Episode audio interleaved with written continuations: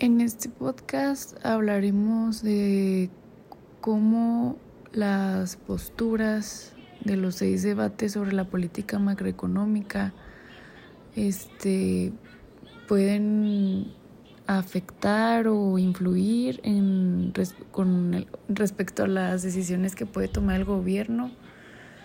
Y la primera pregunta dice, que cuál es la postura que debería asumir dicho gobierno respecto del diseño de la política económica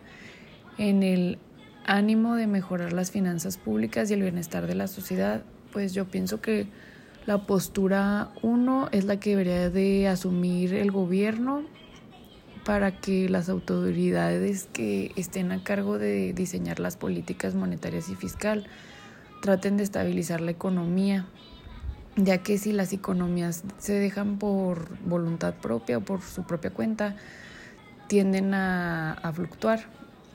Ahora, el desarrollo de la teoría macroeconómica del debate 1 les ha enseñado, a, bueno, les, sí les ha enseñado a quienes diseñan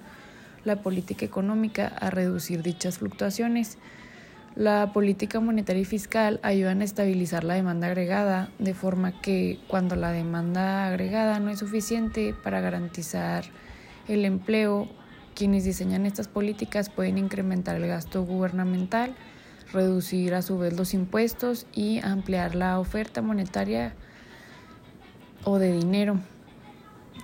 Pero cuando la demanda agregada es excesiva, Aquí se corre el riesgo de que la, de que la inflación se desborde. Aquí las autoridades deben de reducir el gasto gubernamental, lo contrario de, de la opción pasada, incrementar los impuestos y reducir la oferta monetaria. Estas políticas sacan el mejor provecho de, de la teoría de macroeconomía y fomentan una economía más estable, lo cual beneficia pues en sí a toda la sociedad. La otra pregunta es cuál sería el efecto de las finanzas privadas en un determinado diseño de política económica.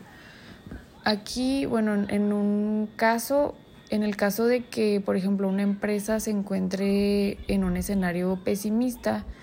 aquí si no, este, bueno, entraría que se reduce el gasto y esto va a disminuir la demanda agregada de los bienes y servicios, que esto en conjunto va a reducir la producción también de los bienes y servicios. Entonces las empresas van a despedir trabajadores y va a aumentar la tasa de desempleo el PIB real y otros indicadores de ingresos van a bajar, entonces por ende pues las finanzas privadas de las empresas bajarían de igual manera.